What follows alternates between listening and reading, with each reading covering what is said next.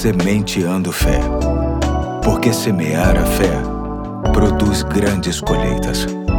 Aqui é o Pastor Eduardo, já é segunda-feira, dia 13 de março de 2023, e muito nos alegra ter a sua companhia no início de mais uma semana. E para tanto, vamos deixar uma nova reflexão com base no livro Indescritível Devocionais sobre Deus e a Ciência, que está adaptada e será trazida pelo meu parceiro mais novo de projeto. Vamos ouvi-lo com carinho. Eu sou Pedro Henrique, filho do Pastor Eduardo e membro da Igreja Batista do Fonseca. E aí, tudo beleza? Você já esteve no oceano? Lá a água se estende por quilômetros e quilômetros. E você sabe quanto de água existe ali? Os cientistas fizeram as contas e acreditam que os oceanos da Terra contém aproximadamente 1 bilhão e 366 milhões de quilômetros cúbicos de água. Para a gente ter uma ideia, um quilômetro tem aproximadamente o mesmo comprimento que nove campos de futebol. Então imagine uma caixa com nove campos de futebol de comprimento, nove campos de futebol de largura e nove campos de futebol de profundidade. Agora enche essa caixa com água e você terá um quilômetro cúbico de água.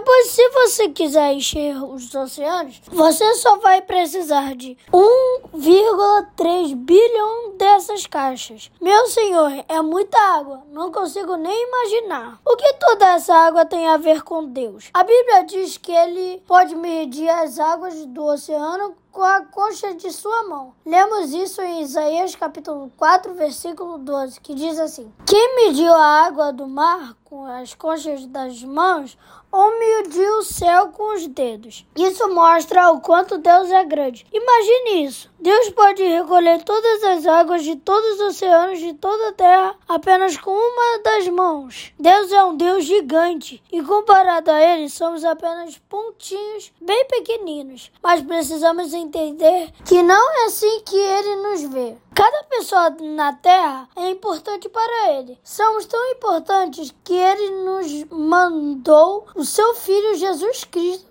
para nos salvar da condenação dos nossos pecados. E precisamos nos alegrar em saber que, mesmo sendo tão grande, Deus nos ama e se preocupa com a gente, mesmo sendo tão pequeninos como somos. Espero que isso alegre a sua vida. Valeu! Hoje fico por aqui. Na semana que vem, o André traz a reflexão. Forte abraço e até a próxima! Valeu, Pedro, muito obrigado. Deus abençoe você, assim como a todos que nos ouvem. E até amanhã, quando darei início a uma nova série que tem como título É Fé que Não Acaba Mais. Estarei te aguardando. Tchau, tchau.